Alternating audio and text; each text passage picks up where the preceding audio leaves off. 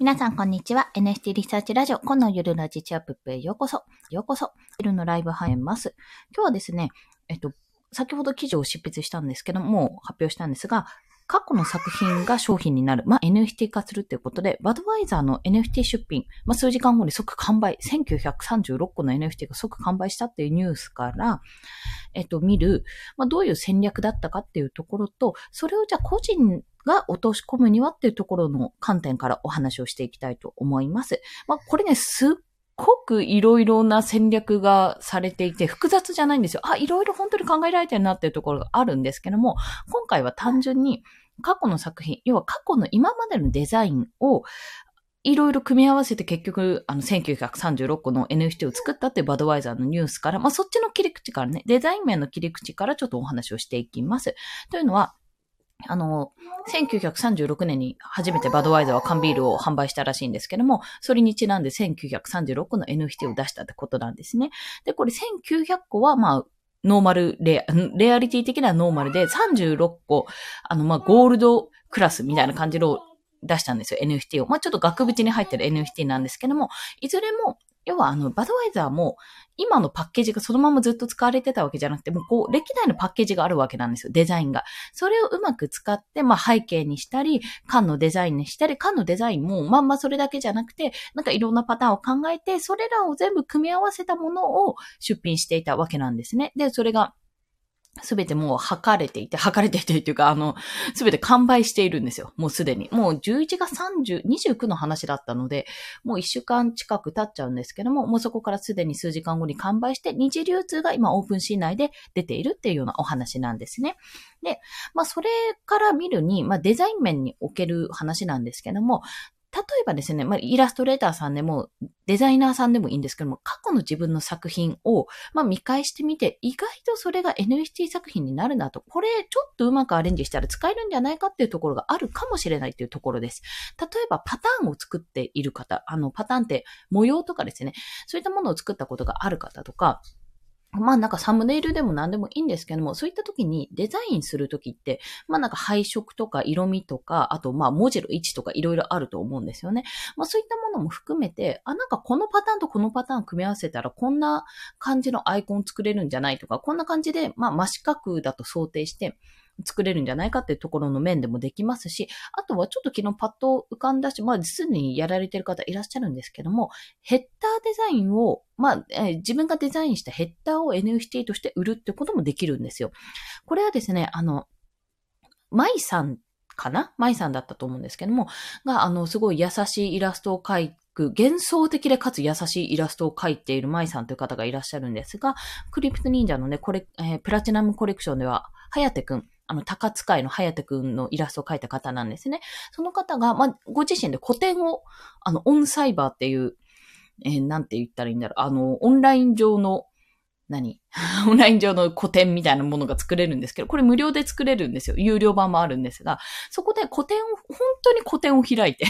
そうそう、もうちゃんとポスターとかね、あった状態で個展を開いて、そこでグッズとしてヘッダーを売っていたんですよ。あ、これうまいなってすごい思いながら見ていたんですけども、そんな感じでウェブデザイナーの方とかはヘッダーを作ってそれを NFT 化して売るっていうこともおそらく可能になるんじゃないかなということを私は感じています。で、まあそれに対しては、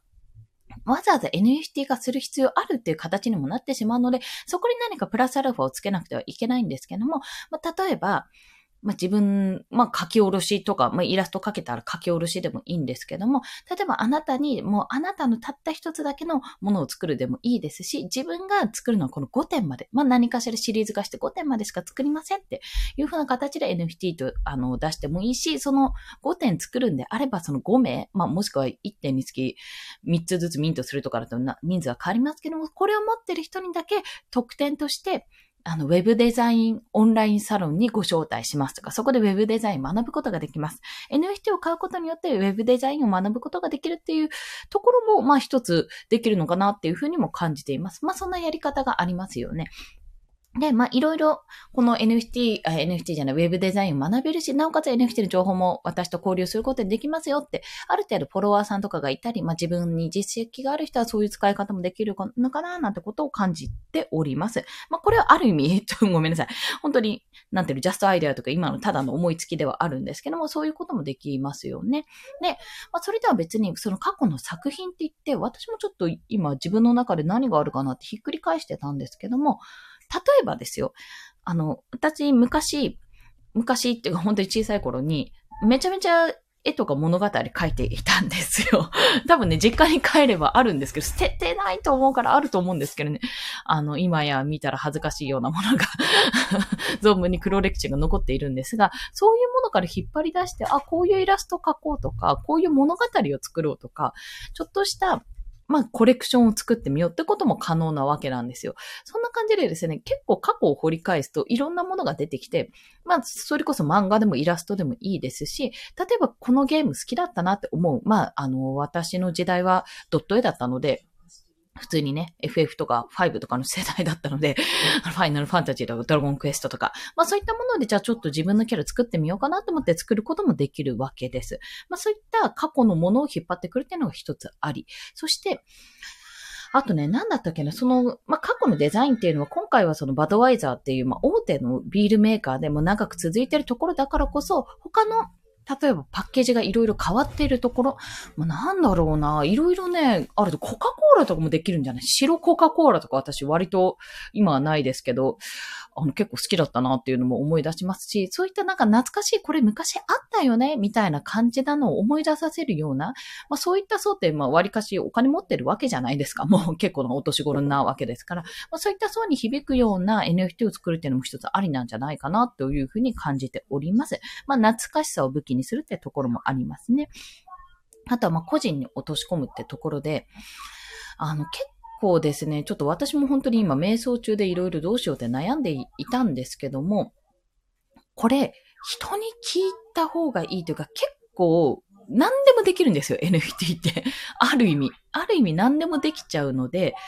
逆を言えば、私なんかは今ちょっと、あの、提携してるというか、業務、業務提携になるのかな？お仕事いただいてる先の方から、その方も、あの、コレクションを作ってるんですけども、が、あの、アイデアをくださったんですよ。で、私なんかは本当にもう、ブレーシングキャッツはもうこれ以上は伸ばせないかなって、まあ、あとは趣味じゃないけど、何かコラボするとかそういったのでしかできないかななんてことを考えたら、考えていたんですけども、こんなアイデアどうですかっていうのをいただいたら、あ、これ結構、まあ、あの、一気に他の人がやっちゃうと多分同じ、ギブアウェイと一緒で同じようなことになってしまいますけども、結構や、あの、なんていうのか、後付けで、あ、こうすれば確かに今いるホルダーさんにも、あの、還元ができるし、恩返しじゃないですけど、還元ができるし、プラスにもなるし、これは仕組みとして面白いなっていうアイデアをいただいたんですね。もちろん練る必要はあるんですけど、そういう形で後からでも、なんか、まあ、ちょっと言い方悪いとなんとかなっちゃう部分も多分あるんだろうなって感じてるんです。まあ、それは本当にもう、あの、私のやりようとか腕の見せ所でもあるんですけども、やりようですよね、本当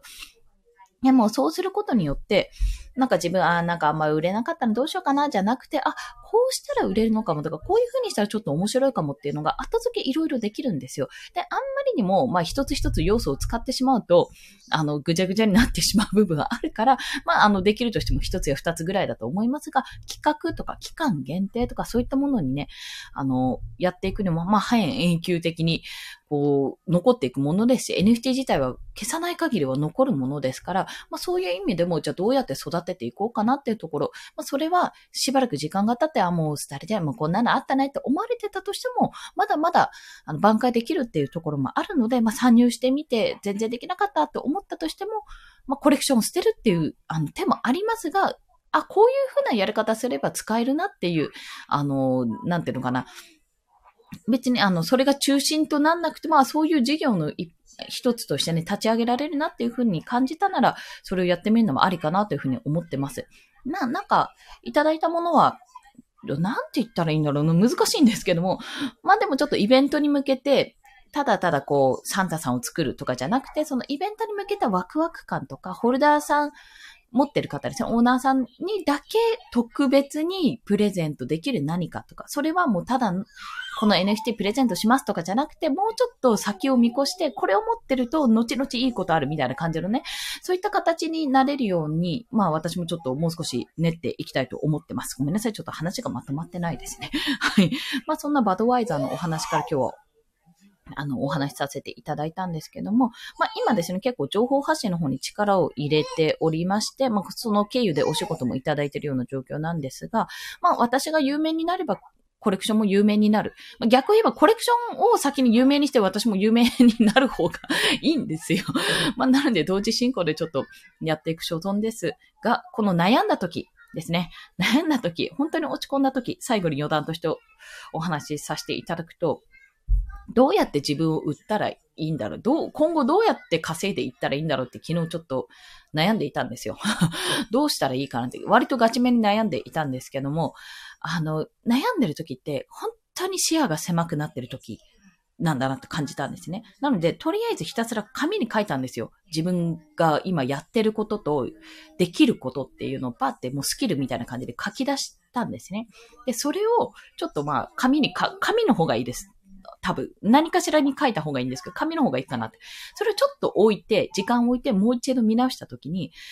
要は自分のことを客観視できるかどうかが重要なんだなってことを感じたんです。これ、あ、私の場合はですね、例えば、何かに特化してるわけじゃないと。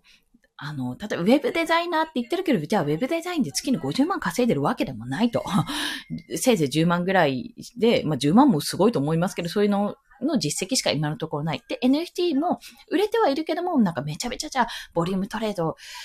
50イーサーとか言ったわけじゃない。実績はそこまであるわけじゃないと。じゃあ、マーケティングできてるかって言ったら、まず、フォロワー数は1000人は超えてますけども、じゃあマーケティングがうまくいってるかって言ったらそういうわけでもない。で、今、ライティングの案件いただいて、あの、ブログ、記事執筆の案件いただいて、そちらの方実績をつけてるけど、今はつけてる段階である。じゃあ、ブログで収益を得られてるかっていうと、ブログでの収益も別に、あ今ね、9円ぐらいかな。X サーバーから9円、クリックで多分9円ぐらい発生してありがとうございますっていうような状況だけども、別に格段何かができているわけじゃないって、すべてが中途半端な状況なんですよ。まあ、器用貧乏なんていい言い方じゃなくて、もう本当に中途半端な状況になってると。音声配信もしてるけども、なんか毎日こう続けていて、果たして誰のためになってるのかとか、フリーランスの話してた時の方が実は放送回数が多かったとかね。そう。フォロワー数は確実に増えてるけど、放送回数はそっちの方が多かったけど、どうなんだろうとか、いろいろ考えるわけなんですよ。で、それを全部書き出したら、そんな自分が、じゃあ、書き出してみて、こう客観的にじゃあこの人を、の、はこうなりたいと。NFT の情報発信をするものとして、もうちょっと名を馳せたい。あわよくばコレクションを売りたいと考えてるっていう人だと想定してね、本当に客観的な自分というものを作って想定したら、じゃあどうやったら売るかっていうところを、本当の本当に一個人として私を相手に私を見るっていうような形 にしてみると、すごくね、別の見方が見えました、これ。だから、本当に悩み、悩んでる、考え込んでいるって時は、本当に本当に自分のことを客観視できてない時で、客観視したらめちゃめちゃ、あ、こうすればいいじゃん。こういうことやれてないんだから、こういうことやればいいじゃんってアイデアが浮かんでくるはずなんですよ。やっていれば。いろんなことに手を出したからこそできることだったんですね、それが。なので、まあ本当よほどいろんな人に相談しようかと思ったんですけども、ちょっと、まあ自分でも解決できそうな部分があったので、もう少しそこの、